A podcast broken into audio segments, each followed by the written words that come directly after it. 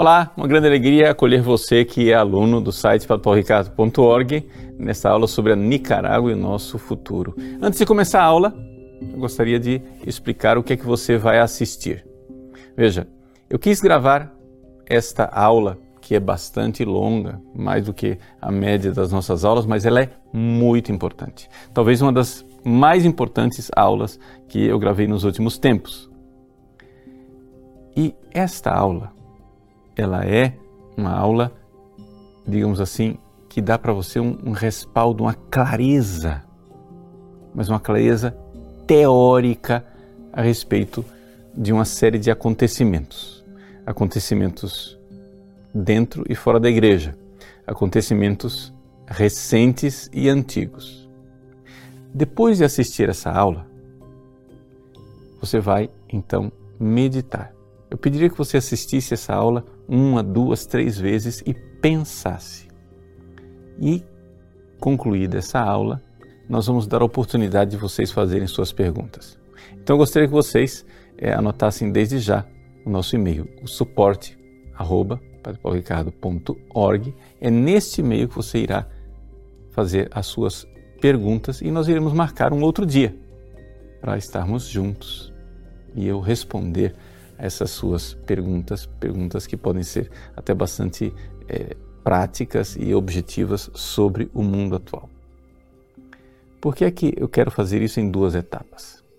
Deixa eu explicar para você. O que acontece é o seguinte: é, houve uma série de acontecimentos né, que fizeram com que as pessoas ficassem perturbadas. Né? São acontecimentos, alguns deles recentes, alguns deles antigos. Né? As pessoas ficaram perturbadas com essa perseguição da igreja na Nicarágua. Mas as pessoas não se dão conta de que o que está acontecendo é, na igreja da Nicarágua foi de uma certa forma criado pela própria igreja. Ou seja, um grupo de padres né, que, ligados ao socialismo, embarcaram no sonho, no projeto do governo sandinista. E é exatamente né, como se a gente criasse uma cobra para nos picar. Então, é a consequência desses atos que faz com que a igreja hoje seja perseguida na Nicarágua. Mas isso perturba as pessoas. O que é que realmente está acontecendo? Segunda coisa, o pessoal ressuscitou agora é, a história da, do monitoramento que está sendo feito pelo STF no Telegram, nos principais canais de Telegram aqui do Brasil. E a gente vê na internet, em tudo quanto é lugar, aí pululando e dizendo: ah, o Padre Paulo Ricardo está sendo perseguido, perseguição religiosa, monitoramento no STF, etc e tal, isso e aquilo. Isso causa nas pessoas uma grande comoção. O que é que realmente está acontecendo? Terceiro ponto a questão de que as pessoas esses dias descobriram a aula que eu dei há quatro anos atrás. há quatro anos atrás, quando nem o Bolsonaro era presidente, eu dei uma aula alertando para o ativismo judicial e a possível ditadura a partir do Supremo Tribunal Federal. O tema era a respeito do aborto. Né? Não estava falando de nada mais, estava falando do aborto, mas mostrando como isso era grave né, para é, a nossa democracia. As pessoas descobriram isso, né? tiraram lá da, do esquecimento esse vídeo. Todas essas coisas estão causando um pouco nos nossos alunos uma certa comoção e a gente vê essa comoção midiática toda acontecendo. Né? Pois bem, o que dizer disso tudo? O que pensar disso tudo? Então, antes de dizer e pensar alguma coisa a respeito de tudo isso, você precisa de um embasamento para saber o que pensar. Porque as pessoas recebem essas notícias, a internet está a todo momento, ainda mais nesse clima de campanha política que nós estamos vivendo, as pessoas estão a todo momento sendo é, arrastadas de um lado para o outro. por notícias, notícias, notícias. E essas notícias causam impressões emocionais nas pessoas. Mas essas impressões emocionais a pessoa não sabe o que fazer com elas. A pessoa é arrastada de um lado para o outro. Com esta aula que você vai assistir, eu gostaria de colocar uma âncora. Ou seja, colocar para você um caminho, uma base clara para que você tenha uma linha de leitura da realidade dos fatos, o que, é que está acontecendo. Se você não sabe os princípios que estão por trás da coisa, você vai ser assolado o tempo todo pelas suas emoções. As pessoas querem é, aulas práticas, querem que a gente diga alguma coisa. O que é que você acha disso? O que é que você acha daquilo? Etc. Mas se você não sabe o que está acontecendo, se você não sabe se distinguir a sua mão direita da esquerda, como é que você vai emitir uma opinião a respeito das coisas? Então essa aula ela é importante. Você vai ver, ela é um pouco mais longa. Ela é uma aula de embasamento teórico. E você precisa escutar. Escutar bem, ouvir. Ouça essa aula uma, duas, três vezes, quantas vezes forem necessárias. E aí então formule suas perguntas. Perguntas inteligentes, meditadas, pensadas. E mande para o nosso suporte, suporte@padrepaulricardo.org. E aí podemos entabular um diálogo, porque aí nós temos uma base comum em cima da qual dialogar. Então, uma alegria, mais uma vez, ter você aqui você que é aluno do site padrepaulricardo.org, no meio de tanta agitação, a gente poder conversar não ao sabor das novidades bombásticas, mas à luz de ideias claras sobre o que aqui realmente é uma leitura objetiva dessa nossa história. Tá bom? Então, uma boa aula para você. Em nome do Pai, do Filho e do Espírito Santo. Amém. Inspirai o Senhor as nossas ações, ajudai-nos a realizá-las, para que em vós comece e para vós termine tudo aquilo que fizermos por Cristo, Senhor nosso. Amém. Santa Maria, Mãe de Deus, rogai por nós. Em nome do Pai, do Filho e do Espírito Santo. Amém. Muito bem, nos reunimos Hoje, nesse dia bonito do Santíssimo Nome de Maria, o docíssimo nome de Nossa Mãe, para falar de temas um pouco polêmicos, né? É, eu chamei vocês, alunos do site, para a gente poder falar um pouco na, na intimidade a respeito de questões que dizem respeito à nossa vida, à nossa identidade, é, nós como católicos. Por quê? É, porque qual é o tema? Né, desse, desse programa, dessa nossa conversa, é a perseguição é, dos cristãos, especialmente dos católicos, nos tempos atuais. Né?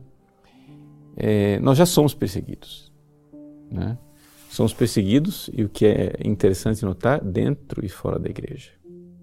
Né? Não somente somos perseguidos fora da igreja, somos perseguidos também dentro da própria igreja.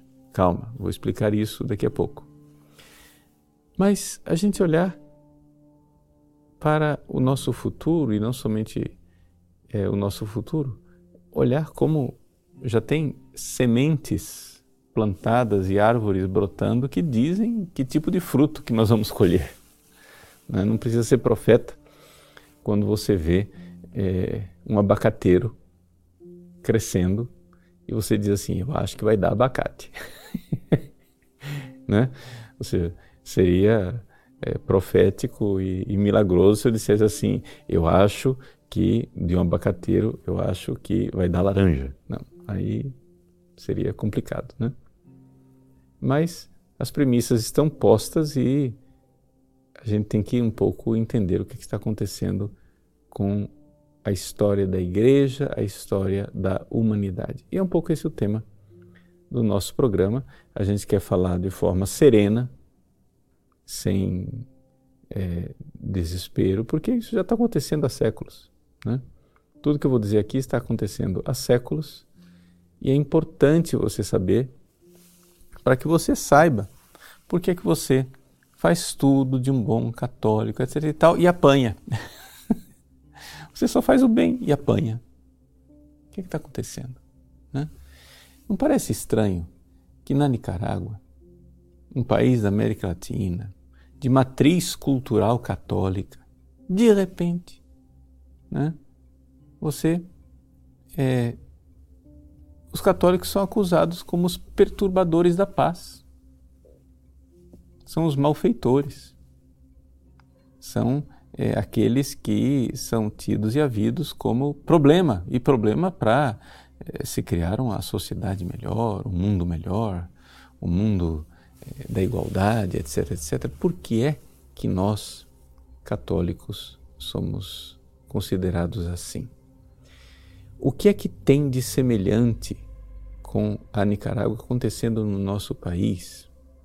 E o que é que realmente está acontecendo? Vamos fazer uma análise, mais do que histórica, eu queria propor para vocês uma análise filosófica, para vocês entenderem a coisa a fundo. Porque se vocês entenderem a coisa a fundo, vocês vão entender o que acontece fora, dentro da igreja, com um partido no poder ou com outro partido no poder, não interessa. Né? Você tem as ferramentas para analisar a realidade. Ok?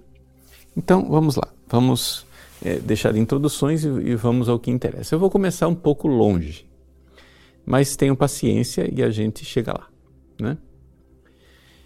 Vejam, é, 100 anos depois de Lutero, né, Lutero é, fez aquele gesto digamos assim, histórico de pregar as suas 95 teses na porta da igreja do castelo de Wittenberg, no dia 31 de outubro de 1517. Cem anos depois, 1618, iniciou uma guerra que foi um dos conflitos, conflitos mais destruidores da história da humanidade nós poderíamos dizer, de uma certa forma, que foi a Primeira Guerra Mundial. A chamada Guerra dos 30 Anos, porque durou de 18 a 48. E essa guerra cessou com a Paz de Westfália. Né? Em que consistiu essa guerra?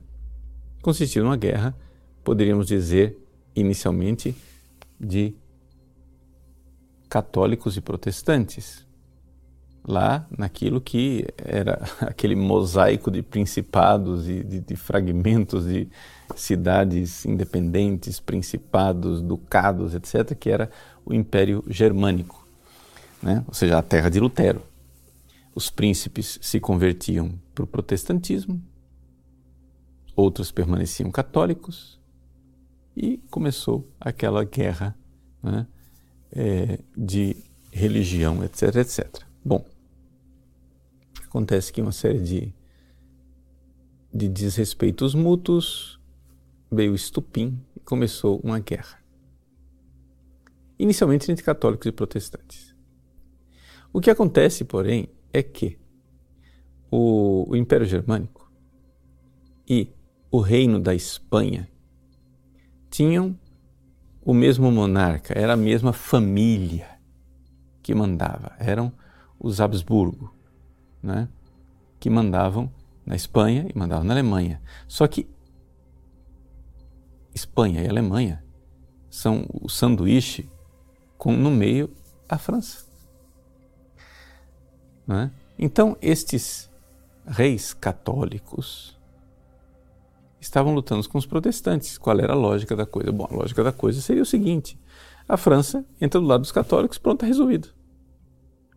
Mas o primeiro-ministro do rei Luís XIII, o famoso cardeal Richelieu, né? dos três mosqueteiros, né? é, o cardeal Richelieu ele chegou e disse: não, nós somos católicos, mas razões de Estado nos levam a nos aliar com os protestantes, porque se a gente, se nós nos aliarmos com os Habsburgo, isso daqui é o seguinte: os caras vêm com a tesoura e nos cortam no meio, nós, nós estamos perdidos. Nós temos Habsburgo de um lado, Habsburgo do outro. Se a gente apoiar os caras, eles são nossos adversários políticos. Então, de repente, uma guerra que inicialmente era religiosa tornou-se uma guerra política como qualquer outra. Quando veio a paz de Westfália, estes princípios do cardeal Richelieu triunfaram como a norma, digamos assim, é, política para toda a Europa. Ou seja, a religião é um fato privado. Não interessa se você é católico protestante. Na hora de fazer política, o que conduz são as razões de Estado. Então, ao fazer isso, a religião tornou-se uma coisa de sacristia, de da sua casa.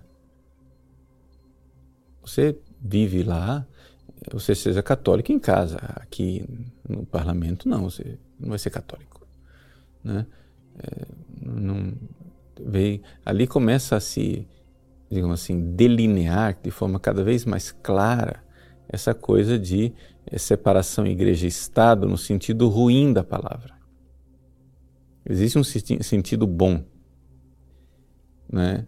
O sentido bom é que são duas esferas diferentes, as duas se respeitam mutuamente, mas se influenciam mutuamente.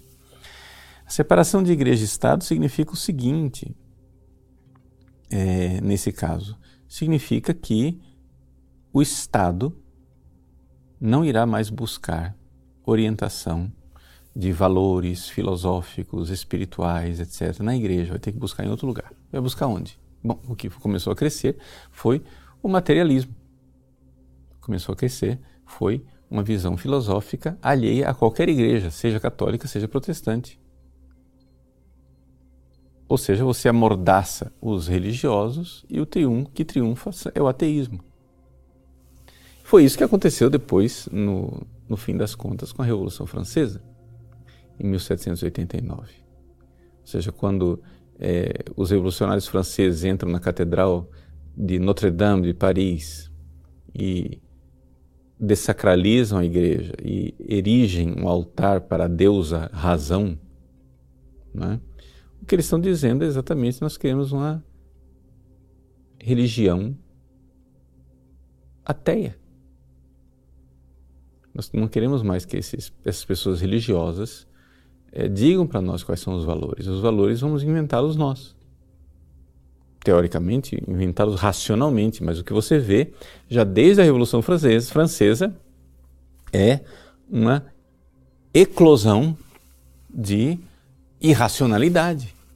Por exemplo, com o terror, onde os próprios revolucionários é, começaram a se decapitar mutuamente. Quem estava no poder já mandava decapitar o outro revolucionário. Mas, escuta, mas vocês não são os dois ateus, os dois revolucionários, porque eles não são irmãozinhos, né? Se, se querem bem mutuamente, se respeitam. Não, não tem esse negócio, não. O negócio é poder e pronto, acabou. Dentro deste contexto todo, né? Então, o mundo começou a ficar cada vez mais irracional. Ou seja, as pessoas traí, traziam na boca a palavra razão, século das luzes, iluminismo, Aufklärung. Só que o que você vê quando você abre os livros de filosofia é que cada vez mais brota a irracionalidade. Cada vez mais. E depois da Revolução Francesa, então começa a surgir uma série de pensadores, como Immanuel Kant, por exemplo, que morreu em 1804, que começam a pensar como seria a paz mundial. Né? Como é que nós poderíamos pensar a paz? E esse pensamento da paz mundial, que vem sendo acalentado, o grande medo do homem é, moderno é a, a, guerra mundial, e quanto mais ele tem medo, mais as guerras acontecem. Né?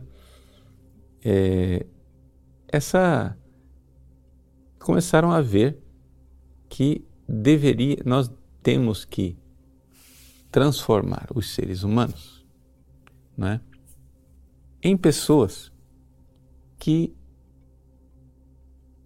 são uma só massa. A, a individualidade tem que ser diluída. Tá? Eu estou fazendo uma longa história, uma história curta, para não se perder demais nos detalhes. Por quê? Porque se, se é todo mundo igual, se todo mundo pensa igual, ou se todo mundo, já que é impossível que todo mundo pense igual, se todo mundo é indiferente com relação à verdade, né? Ah, você tem a sua verdade, eu tenho a minha verdade. O outro lá tem a verdade dele. E a gente vive assim. Então você vai e, para não, não acontecer o caos, o que, é que a gente precisa agora? A gente precisa ter um poder constituído que põe a ordem no caos. Pronto. Então, um governo mundial que nos traga a paz, enquanto cada cabeça uma sentença, cada um pensa a sua. Não é? É assim que, grosso modo, bem assim, estou fazendo aqui uma, uma simplificação tosca. Grosso modo, essa coisa de ter convicções religiosas foi visto cada vez mais como um, uma realidade perturbadora. Se você tem convicções religiosas, principalmente você cristão, quer evangelizar os outros, quer mudar né, a mentalidade dos outros, conversão é isso, né? Metanoia, mudança de mentalidade. Se você quer, é, é, você tem um projeto imperialista cultural que é intolerável. Nós não podemos permitir isso. Né? Então, nesse, esse é o mundo no qual nós vivemos. No mundo no qual nós vivemos é o seguinte: você pode pensar qualquer coisa, desde que você não pense que o que você pensa é uma verdade objetiva que precisa ser aceita pelos outros. Tá? Então a gente é, é, vira só um, é um jogo de poder. Não existe mais verdade. Existe o conveniente. Né? E aqui está fundado o, o tudo aquilo que é a, a forma de ver o conhecimento, aquilo que em filosofia a gente chama de gnoseologia, o jeito de ver o conhecimento, tanto dos marxistas como dos é, utilitaristas. Não, é? não existe verdade, o que existe é útil. Né? O, que, o que existe é, são jogos de linguagem para obter o poder. Para usar a linguagem de de Wittgenstein introduzida aí dentro do, do, do pensamento. Então, vejam, aqui a gente vê como é que o mundo moderno olha para a igreja. Quem que é a igreja católica? Não é? Você é um bom católico, você estuda o catecismo, você estuda catecismo de São Pio X, o catecismo de Trento, o catecismo da Igreja Católica, não interessa que catecismo. Você tem convicções e você sai evangelizando e você sai mudando a cabeça das pessoas, etc, etc. Né? Ou você é protestante. E você, como protestante, você tem lá suas convicções, etc. Pega a Bíblia e sai né? evangelizando e colocando na cabeça das pessoas, etc, etc. Isso tudo é, é visto como algo inaceitável. E é inaceitável porque, porque veja, se você tem um projeto de poder absoluto, este projeto de poder absoluto ele tem que ser totalitário, ele entra na totalidade da vida das pessoas. Nós não podemos deixar que as pessoas é, é, tem um poder que é nosso. Né? Vamos supor, o Papa se reúne é, em concílio ecumênico e declara ex cátedra uma coisa que todos os católicos, né, um bilhão de católicos do mundo tem que renunciar às suas é, convicções contrárias, se por acaso eles, eles discordam, porque a fé da igreja é aquela, sempre foi, sempre será. E se você não tinha essa fé, agora o Papa está esclarecendo: olha, essa é a fé católica de dois mil anos, você estava fora. Cuidado, vem para cá para não ser excomungado, para não sair da, da verdade. É, isso é, é totalmente inaceitável. É inaceitável.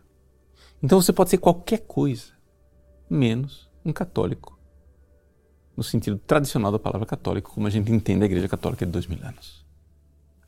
Então isso daí começou a ser um problema. Né? É, por exemplo, durante todo o século XIX, a igreja eh, entrou em conflito direto, frontal com a maçonaria. Por quê? Porque a maçonaria ela encarnou esses princípios da paz de Westfália o chamado indiferentismo religioso. Ou seja, todas as religiões salvam, todas as religiões são boas. Criançada, parem de brigar, porque basta que o ser humano seja viva conforme a sua consciência, o ser humano eh, vivendo uma moralidade básica e fundamental Está de boa, ele está salvo. É assim que pensa a maçonaria. A maçonaria, ela, digamos assim, propaga o indiferentismo religioso e o naturalismo salvífico. Indiferentismo religioso quer dizer o seguinte: se você é católico, se você é protestante, se você é espírita, se você é do candomblé, se você é budista, se você é confucionista, se você é satanista, se você for o que quiser, não interessa. Cada religião colhe um aspecto diferente de Deus. É o relativismo religioso total e trate de se comportar com indiferença. Porque o importante é, aspas, crer em alguma coisa. Padre, mas é, eu cresci ouvindo isso. É... Não é assim que é? Pois é, você cresceu numa cultura maçônica. Não sabia disso, né?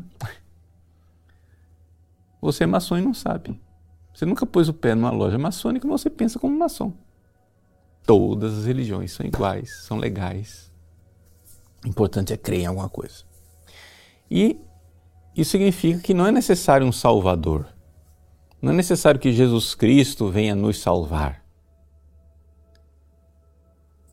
E, sobretudo, não é aceitável que Jesus Cristo seja Deus feito homem. Não é? Isso não, não existe. Por quê? Porque se Veja, se Deus se fez homem, o cristianismo tem uma coisa que as outras religiões não têm. Deus se fez homem, é Jesus. Então quer dizer, Buda é só um iluminado. Os budistas acham isso. Ele não é Deus, ele é só um iluminado.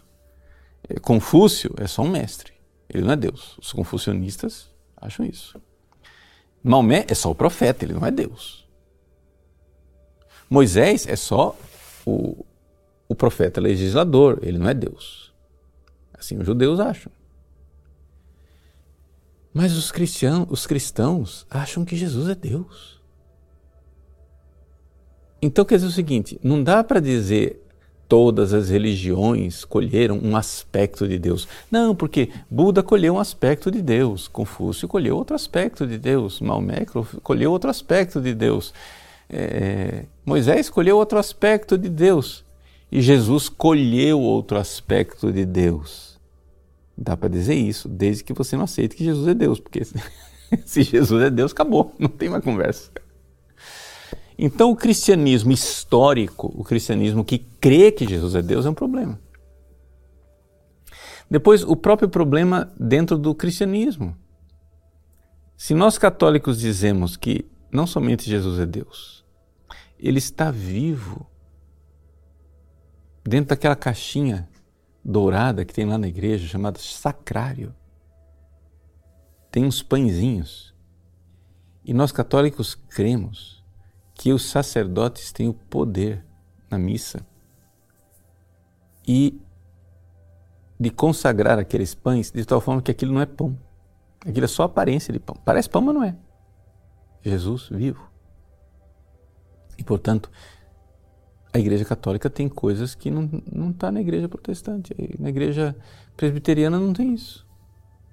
Se é Jesus historicamente, realmente, verdadeiramente, concretamente, que está vivo lá dentro do sacrário, então você só pode dizer uma coisa: ó, dentro da Igreja Presbiteriana o que tem é parede.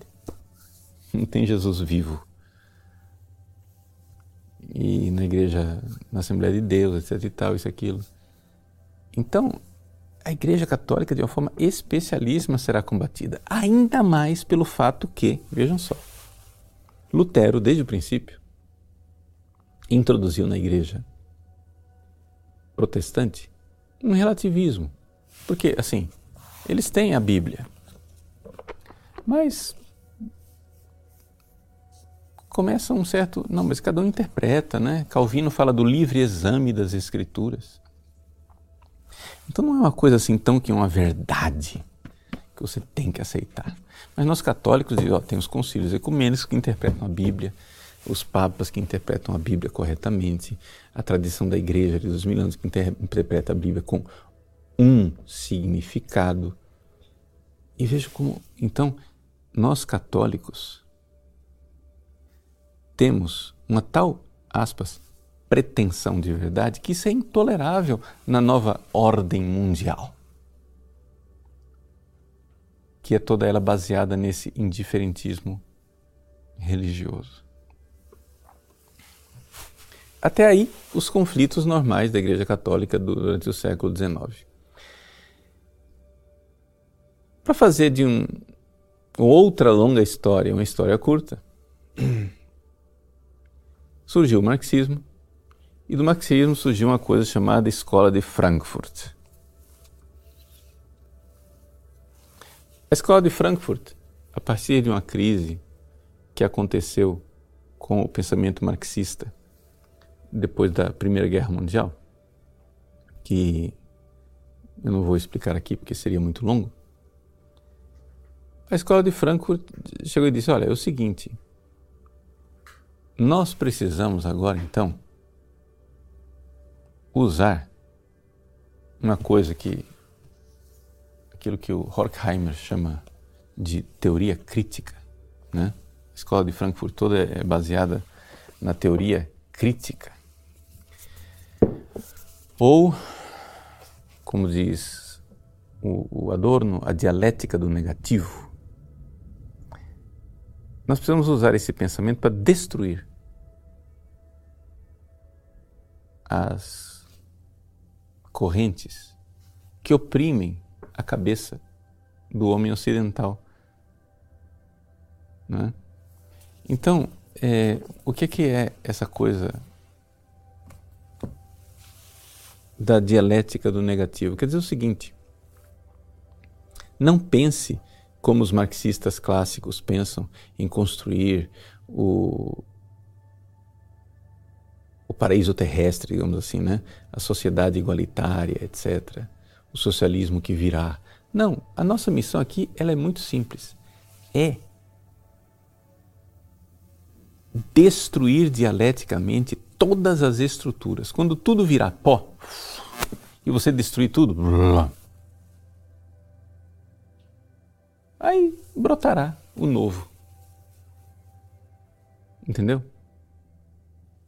Então, é, é, o típico da escola de Frankfurt é esse, esse ódio contra tudo aquilo que é logos, contra tudo aquilo que realmente é, é, é ordem, é cosmos, é, é coisa organizada. Então, eles usam a teoria crítica para pegar as coisas, criticá-las e desmontá-las. A coisa, a arte da escola de Frankfurt é desmontar tudo, escarnecer tudo, questionar tudo.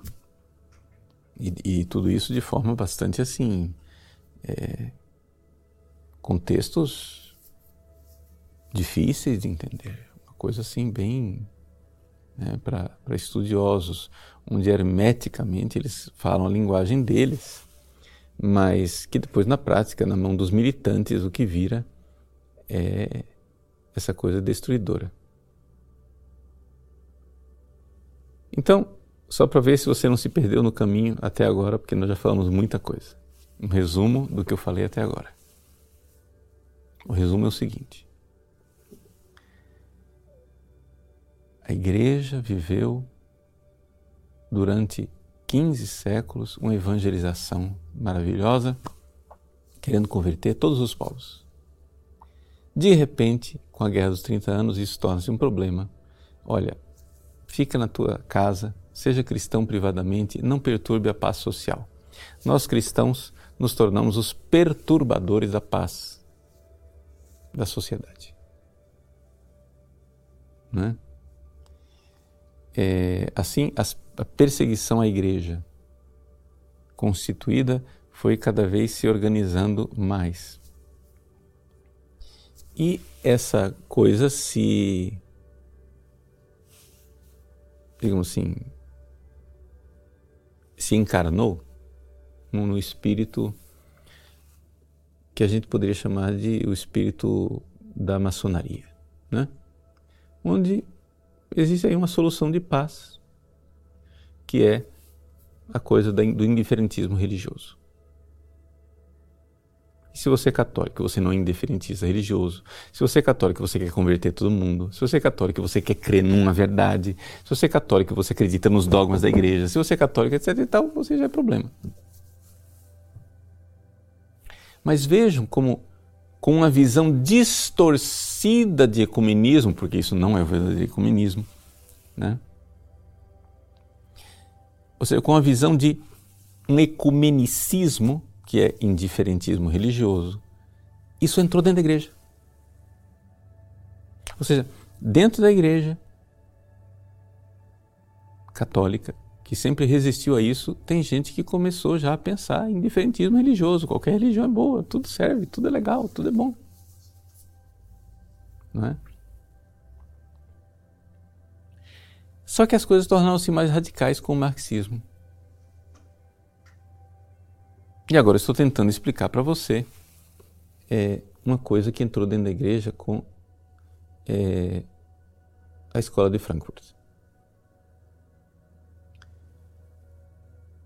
Como que isso entrou? Bom, é difícil quando o casco de um navio virou uma peneira, você perguntar por onde está entrando a água. a gente pode ter várias. Só, só para citar um exemplo, né? Tem aqui o livro do Gustavo Gutierrez, Teologia de la Liberación. Mas não se engane, não é só a teologia de libertação que faz isso, né? Vou pegar o português aqui, a tradução da Loyola, Teologia da Libertação.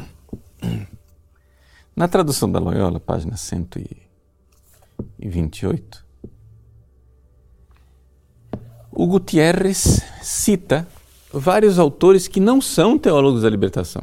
É por isso que eu estou citando aqui. Um frade dominicano chamado Eduardo Schillebex, que foi perito no Concílio Vaticano II um padre jesuíta chamado Karl Rahner, que foi perito no Vaticano II. Um padre diocesano chamado João Batista Metz. Só para dizer que são peritos importantes do Vaticano II e eu não estou dizendo que o problema é o Vaticano II, eu estou dizendo que essas pessoas já pensavam isso antes do Vaticano II. Né? E eles dizem o seguinte: vejam só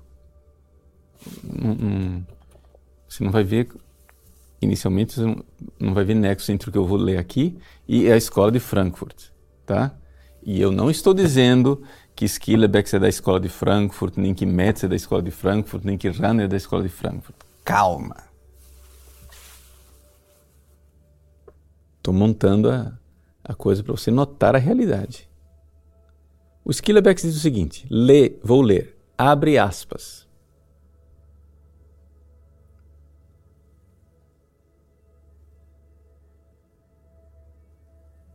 Que as fronteiras entre a igreja e a humanidade se apagam em direção à igreja, mas ainda podemos afirmar que se apagam também em direção à humanidade e ao mundo. O que quer dizer com essa frase? Bom, que, quer dizer o seguinte, que é, existe uma identidade, existe uma coisa chamada Igreja Católica, tá? E quando uma coisa é uma coisa, é porque ela tem uma substância. Você consegue distinguir ela de outras coisas, senão ela não é nada. É, eu consigo distinguir que isso aqui é um livro e que isso, sei lá, não é uma lupa. Eu consigo distinguir entre o livro e a lupa. São coisas diferentes, têm substâncias diferentes. Mas a partir do momento que você não consegue mais distinguir, tudo é uma, tudo é uma borracha só, tudo é um, um caldo só, não tem, não tem mais limites. Pois bem, o, o nosso amigo né, Skillebeck está dizendo que esse corte claríssimo que diz, ó, essa é a fronteira. Aqui é igreja, aqui é mundo. Não precisamos borrar isso de tal forma que igreja se confunda com mundo. A gente sempre tinha pensado, durante dois mil anos de igreja, o que é que a gente pensava? Em abolir a fronteira entre igreja e mundo da seguinte maneira: a igreja vai, vai convertendo as pessoas, vai convertendo as pessoas, vai convertendo as pessoas, e de repente, pum, todo mundo é igreja. Acabou a fronteira entre igreja e mundo porque todo mundo converteu. Não é isso? Porque o mundo desapareceu. Mas o que o Skillebeck está dizendo é que não é somente esse processo né, em que a coisa funciona, a igreja que vai, mas também o mundo vai ganhando espaço dentro da igreja. A fronteira funciona dos dois lados que interagem. E aí, o Metz diz o seguinte: Será a igreja realmente, realmente algo distinto do mundo?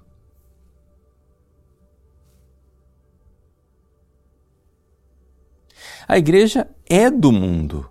Em certo sentido, a igreja é o mundo. A igreja não é um não mundo. Bonito. Só acontece o seguinte: isso daqui significa, aqui está colocando o, o germe daquilo que é o roteiro, the blueprint, o roteiro que nós estamos seguindo atualmente dentro da igreja. Ou seja, o que é que nós estamos vivendo dentro da igreja? Nós estamos vivendo a mundanização programática da igreja. Ou seja, o que é que a igreja fazia antigamente? Ela ia lá como missionária, pegava um carinha mundano e pecador, mudava a cabeça dele e trazia para dentro da igreja. O que é que nós estamos assistindo cada vez mais dentro da igreja? O seguinte processo. Você pega um católico devoto e você maceta ele até até que ele vira mundo.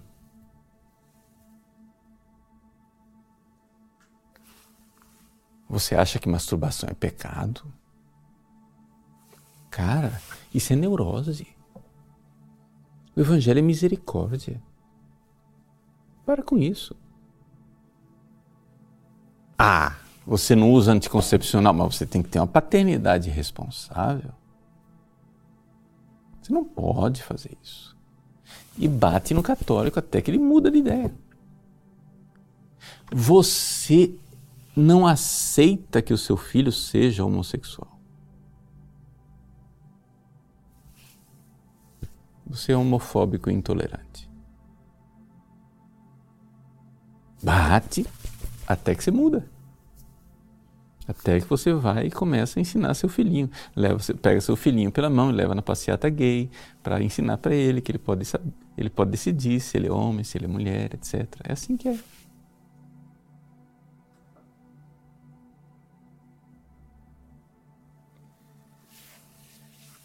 Ah, você quer sustentar esse casamento até quando? Você não vê que seu casamento é uma farsa? Que não tem mais casamento Deus não gosta dessa hipocrisia, você junto com seu marido, seu marido junto com você, os dois juntos aí, etc e tal. Deus, você acha que Deus vai desaprovar o, o divórcio? Jesus era contra os hipócritas. Esse casamento de fachada que vocês vivem.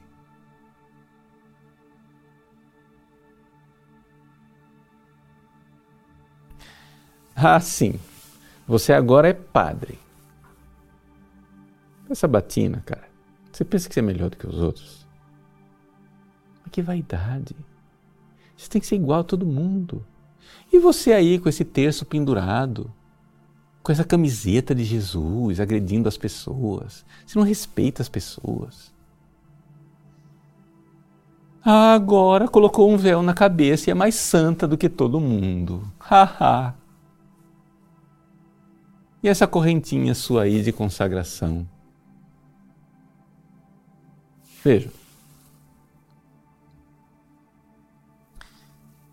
Eu não estou dizendo que as pessoas que dizem essas frases sabem o que estão fazendo. A maior parte são papagaios que repetem.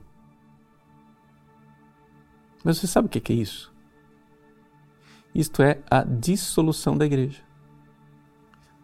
Ou seja, você está batendo no católico para que ele vire mundo.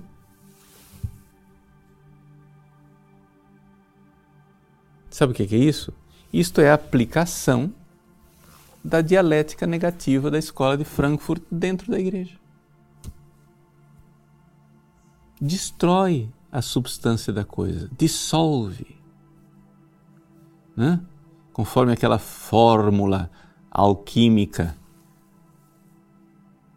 solve et coagula. Né?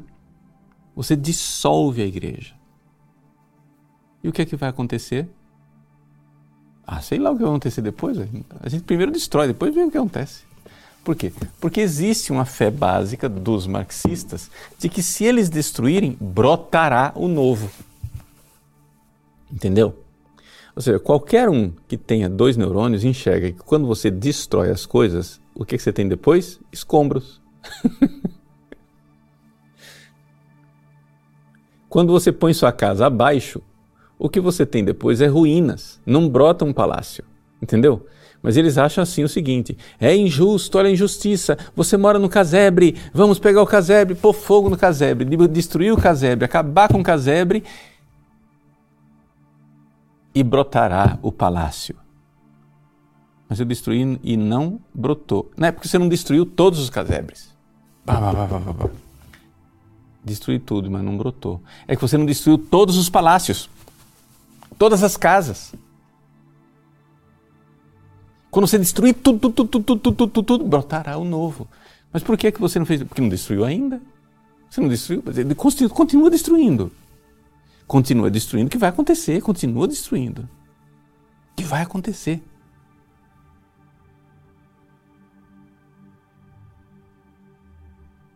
irá chegar o novo dia, nova terra, o novo céu, o novo mar. E nesse dia os oprimidos em liberdade vão cantar.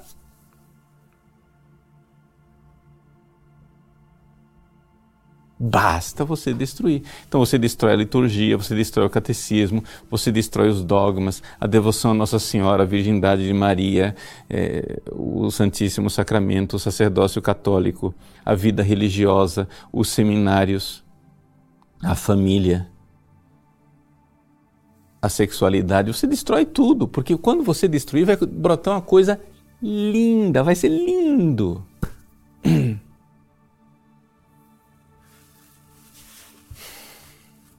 Por quê? Porque o problema está na civilização ocidental, que precisa ser destruída. Essa é a convicção dos marxistas, essa é a convicção da escola de Frankfurt. Agora eu pergunto: todas essas ONGs, todos esses militantes, todos esses agentes que fazem isso, e dentro da igreja, todos os padres, bispos, pregadores, teólogos, seminaristas, religiosos, que leigos que repetem essas coisas, sabem de onde vêm essas ideias? É claro que não sabem. a esmagadora maioria nunca leu uma linha dessas coisas. E você veja, eu fiz questão de citar aqui o Gutierrez, a Teologia de Libertação, porque a Teologia de Libertação é uma das aplicações da Escola de Frankfurt para é, a América Latina, mas tem outras, porque o negócio está acontecendo agora no mundo inteiro. O que é, que é, o que é, que é a ideologia de gênero? É esse desconstrucionismo. É preciso desconstruir a identidade sexual das pessoas. Eu preciso desconstruir. Agora, se você, católico bitolado, continua insistindo na identidade das coisas, você é um problema. Você é problema. Então, é, o que é que nós estamos vendo não é, na igreja? Nós estamos vendo essa força é, destruidora.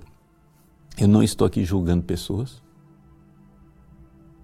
porque Padre, mas o senhor é muito, está muito ingênuo, muito bonzinho. Não, não. É, é, veja, eu não estou julgando pessoas pelo seguinte.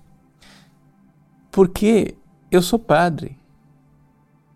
Eu convivi e convivo com pessoas que pensam assim e eu sei que essas pessoas não sabem o que estão fazendo. Sabe por quê? Porque essas pessoas são reféns de um jogo linguístico que mexe com as emoções. Então, por exemplo, é, quando a pessoa, sei lá, é, começa a defender a ideologia de gênero dentro da igreja, não é que ela é a favor do homossexualismo, dos transgêneros, da destruição da família, nada disso. É porque conseguiram, por jogos linguísticos, colocar nela uma consciência perturbada, onde ela se sente culpada e criminosa de não aceitar a ideologia de gênero. Entende? Quando um padre, por exemplo, é, é, colocam tanto que a igualdade, você não pode ser melhor do que os outros, você não pode se achar melhor do que os outros, de tal forma que quando o padre dá a mão e o, e o fiel vai lá e beija a mão do padre, e o padre tira a mão, é porque se sente culpado. Entendeu? Ele se sente culpado se ele der a mão para beijar. Porque os jogos linguísticos fizeram com que ele se sinta, ele se sente culpado de dizer não, o sacerdócio, o sacerdote é mais do que o leigo. O sacerdote tem algo que o leigo não tem. Quando só de dizer isso, ele diz, não, mas eu não sou mais. Não, eu sou igual. É, vocês têm que ver, nós somos iguais. Ele se sente culpado com aquilo. Então eu queria que vocês parassem, assim, o pessoal da, da o, o pessoal, a patrulha aí da internet. Os inquisidores de plantão é, são bem intencionados às vezes, mas queria que vocês entendessem que a coisa é um pouquinho mais complexa. Não é simplesmente ideias. As pessoas realmente se sentem culpadas. Entende? É, por exemplo, é, é, eu sou contra o aborto, mas eu respeito você se você é a favor do aborto, porque, imagina, eu não posso é, dizer que é crime, porque eu vou pôr a mulher na cadeia, coitadinha. Ou, ou eu vou dizer, não, pobrezinha, ela tá, olha só, ela engravidou. Eu entendo o drama dela. E aí, a pessoa, mexida pela compaixão, desliga a racionalidade. E as pessoas começam a ter realmente pena dos criminosos, ao invés de ter pena da vítima. Aí, num conflito entre policiais e bandidos, e o bandido é baleado e morre, é a violência policial. E a pessoa se compadece realmente do bandido. E quando o policial morre, ninguém se compadece. Porque o jogo não foi feito naquela direção. Está entendendo? Há uma dessensibilização com relação a certas coisas e uma hipersensibilização com relação a outras coisas. E tudo isso é jogo linguístico para destruição tudo isso foi pensado, foi colocado. Mas, padre, isso não é teoria da conspiração? Não, não é teoria da, da conspiração quando você tem três séculos de livros onde os caras estão dizendo estamos preparando isso. Aí quando a coisa acontece, teoria da conspiração. A única conspiração aqui que, que é teórica é o seu desconhecimento. Se você lesse os livros, você veria que não é teoria, é fato. É história de uma conspiração. Não é teoria da conspiração. Teoria é quando o negócio lá nas nuvens. Aqui nós estamos. Eu estou narrando para você a história da conspiração. Que não é que eles pensaram tudo lá desde o início. Não, a coisa foi sendo gerada, tentativa, erro, vai, vai sendo. Aí um vai, acrescenta um detalhe, outro acrescenta outro, e o negócio daqui a pouco vira um monstro que virou.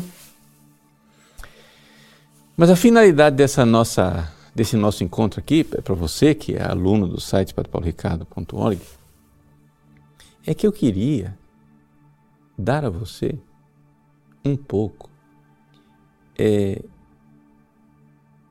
de luz para você entender por que é que você apanha. E apanha dentro da igreja. Quer dizer, você vai e, e aprende assim, aqui no nosso site, a gente, graças a Deus, nós ensinamos aquilo que a igreja sempre ensinou. Eu não quero inventar a roda. Né? E aí você vai e pega aquilo que a igreja sempre ensinou, você vê que aquilo tem lógica, você vê que aquilo é verdadeiro, você vai reflete sobre aquilo, investiga. Fica, não fica somente no que o Padre Paulo diz, você vai atrás, cascavilha, lê, etc e tal. Aí você vai, nossa, que bom descobrir a coisa. Você vai na sua paróquia, e o ministro da comunhão acaba com a sua cara. Porque você é um intolerante nazista, fascista.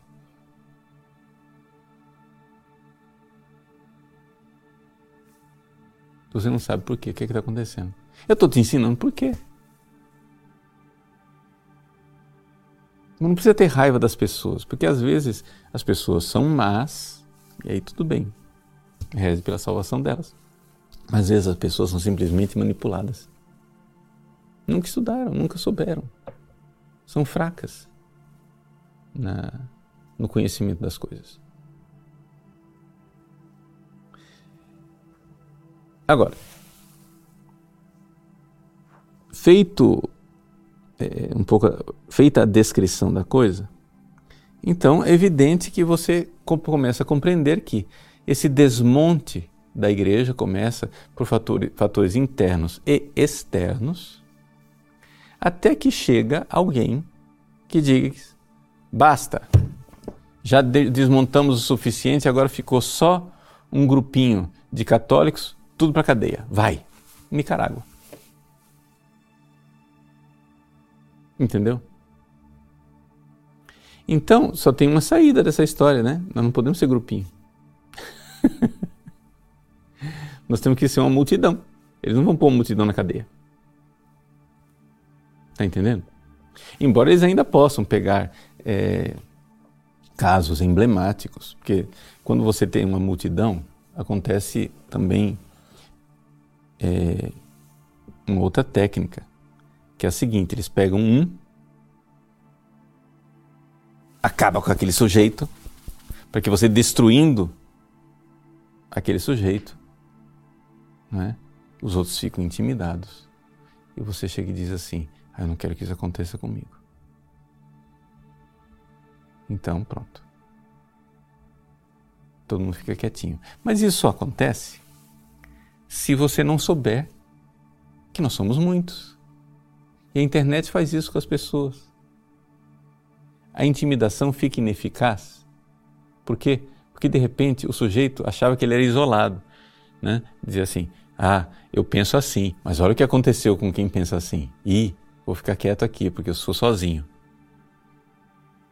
Mas quando a gente descobre que somos muitos, aí pronto, aí o negócio já não funciona mais. A intimidação já não, não é tão eficaz, vai perdendo sua eficácia. Né? Bom, até aqui é um pouco a descrição da problemática.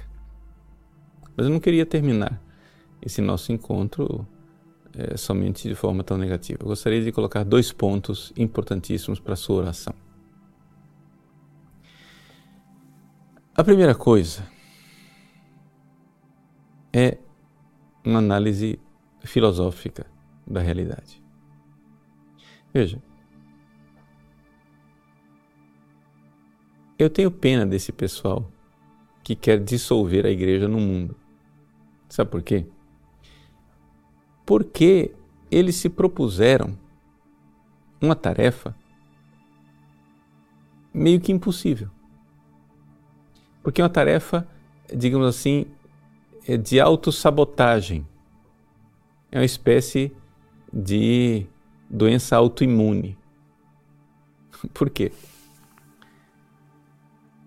Porque veja, veja a lógica. Vamos supor aqui que eu seja um, um influenciador dentro da igreja. Agente pastoral, padre, bispo, teólogo, religioso, não interessa. Eu sou um influenciador dentro da igreja. E aí o que é que eu faço? Eu bato no católico até transformá-lo em mundo. Pá, hipócrita! Aí ele vira mundo. Pá, hipócrita! Ele vira mundo. Pá, hipócrita! Ele vira mundo. E vai saindo. E a igreja vai esvaziando. E eu que estou dentro da igreja influenciando, tenho cada vez menos gente para influenciar. Até que ficam os resistentes. E quando fica dentro da igreja os resistentes, a minha capacidade de influenciar os resistentes é nula. E aí você cria esse absurdo de ter pessoas com aspas poder dentro da igreja sem autoridade nenhuma. Porque Aí o pessoal fica com raiva. Ah, porque eles são seguidores do Padre Paulo Ricardo e aí o Padre Paulo Ricardo está minando a nossa autoridade. Mas você que está minando sua autoridade, meu filho. Todo mundo que segue você, você põe para fora. Todo mundo que segue suas ideias se dissolve e vira mundo. Aí chega uma hora que ninguém te ouve mais. Mas não sou eu que estou fazendo isso com você. Você que se auto está se fazendo-se a si mesmo, se. você que está eh, cortando o galho no qual você está sentado. É, um, é, uma missão impossível. É que é um, um, um problema de impossibilidade ontológica. Ou seja, é, você que está baseado no ser, quer criar o não ser e quer que o não ser sustente o ser. Não dá. Não funciona. Então, é, para nós, católicos que estamos vendo essas coisas acontecerem, que queremos manter a identidade da Santa Igreja Católica, Para nós a missão é, é essa, que nós vamos tendo cada vez mais clareza do que somos e termina que quem fica dentro. Se cria uma espécie de, de, de contradição interna dentro da igreja. Que quem está dentro da igreja, com identidade forte, está apanhando de influenciadores que querem que a identidade se enfraqueça. Mas eles têm cada vez menos capacidade de bater, porque são cada vez menos influenciadores. Né? Porque a própria missão que se propuseram, ela é automutiladora, né? Ela é um, ela se sabota, é autossabotagem. Então a primeira, a primeira consolação que nos vem está exatamente no fato de que o, o trabalho desse pessoal é bem complicado. A segunda é mais profunda, porque aí vem da providência divina. Nosso Senhor Jesus Cristo disse a São Pedro: Non prevalebunt. As portas do inferno não prevalecerão. A igreja ela não vai acabar.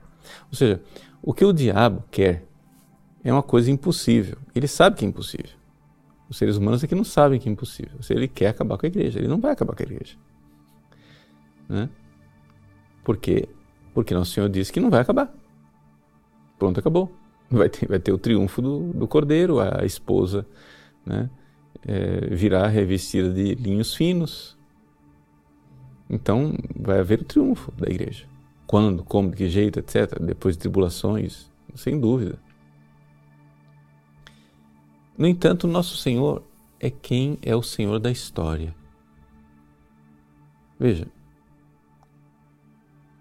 há 300 anos atrás, em Quito, no Equador, Nossa Senhora do Bom Sucesso previu que tudo isso ia acontecer.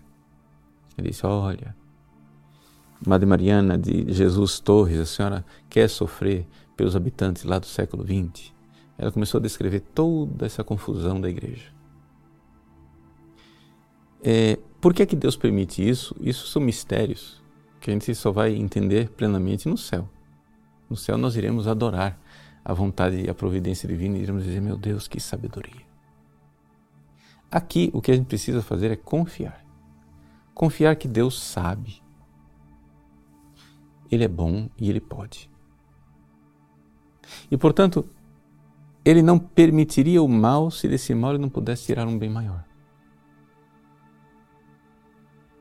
Existe atrás dessa cruz cotidiana que nós carregamos uma graça enorme, uma graça maravilhosa. Então, quando a cruz se manifesta na sua vida, dê um sobressalto de alegria e diga: Como eu sou digno que a mãe do meu Senhor venha me visitar? Como é que eu sou digno que a arca da aliança entre na minha casa? Por quê? Porque o que você vê externamente é uma cruz, mas dentro tem uma graça. Porque Deus não permitiria o mal se esse mal não pudesse tirar o bem. Não permitiria coisas ruins se não tivesse uma graça ali para você. A cruz nunca vem desacompanhada da graça. E quando eu falo graça, não estou falando graça no sentido que às vezes o pessoal usa graça material, milagre material, não é isso. É graça de santificação, de amor maior. A cruz vem e vem com a capacitação para amar, amarmos mais Jesus. Então, existe é, uma, uma alegria muito grande de saber que Deus está controlando tudo isso. De nossa parte, nós seguimos a Jesus, ou seja, Jesus não era um suicida nem nós podemos, nós católicos, podemos ser suicidas.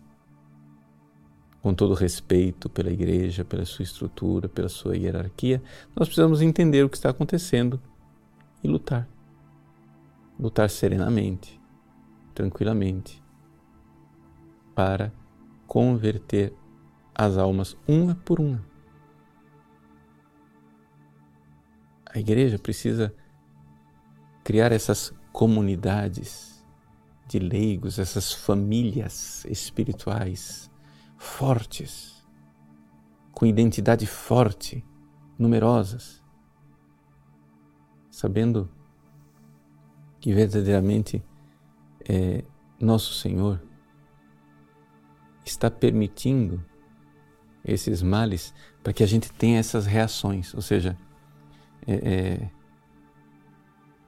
o vírus causa que o sistema imunológico crie anticorpos, crie resistência, fique mais forte, né? Então, creiamos profundamente. Nessa mão invisível e bondosa, nos entreguemos a Nossa Senhora. Nossa Senhora prometeu em Fátima que no fim o Imaculado Coração triunfará. Nós cremos nisso.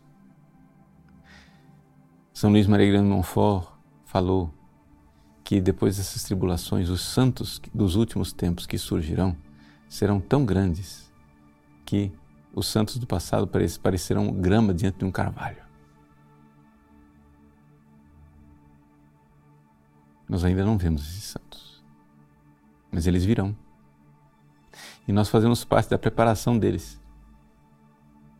Então assumamos nossa vocação à santidade, nossa vocação de amar Jesus em cada pequeno detalhe da nossa vida. É isso que Deus quer.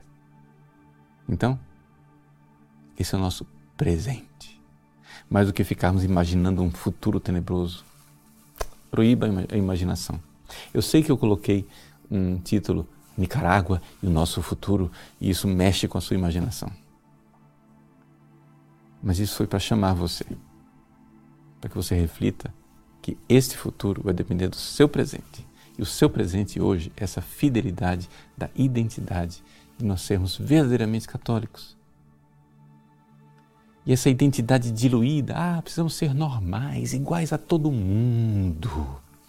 Isso não funciona. Isso é exatamente o vírus disfarçado de remédio. Não funciona. Tá bom? Então, espero ter colocado um pouco de luz para que você vá com esse conhecimento meditando, decidindo serenamente, calmamente, com grande confiança em Nossa Senhora e na providência divina, que atitudes nós precisamos ir tomando para manter viva esta chama de amor que Deus implantou em nossos corações, para que as portas do inferno não prevaleçam e o Imaculado Coração de Maria triunfe. Que Deus abençoe você nesse dia belíssimo do Santíssimo Nome de Maria. Em nome do Pai, do Filho e do Espírito Santo. Amém.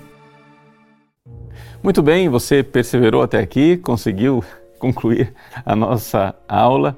Então, agora vamos lá. Agora é o trabalho de meditar, de pensar bem. Faça suas anotações a respeito da aula, trechos que você não entendeu, assista outra vez, né? faça é, pesquisas, leituras e eu espero então suas perguntas no nosso suporte, suporte@padrepauloricardo.org nós vamos divulgar né, para você quando é que nós vamos ter o nosso próximo encontro para dialogarmos a respeito de todas essas coisas importantes, sérias, decisivas que nós ficamos conhecendo nessa noite. Tá bom? Mais uma vez, Deus abençoe você e a gente se encontra por aqui.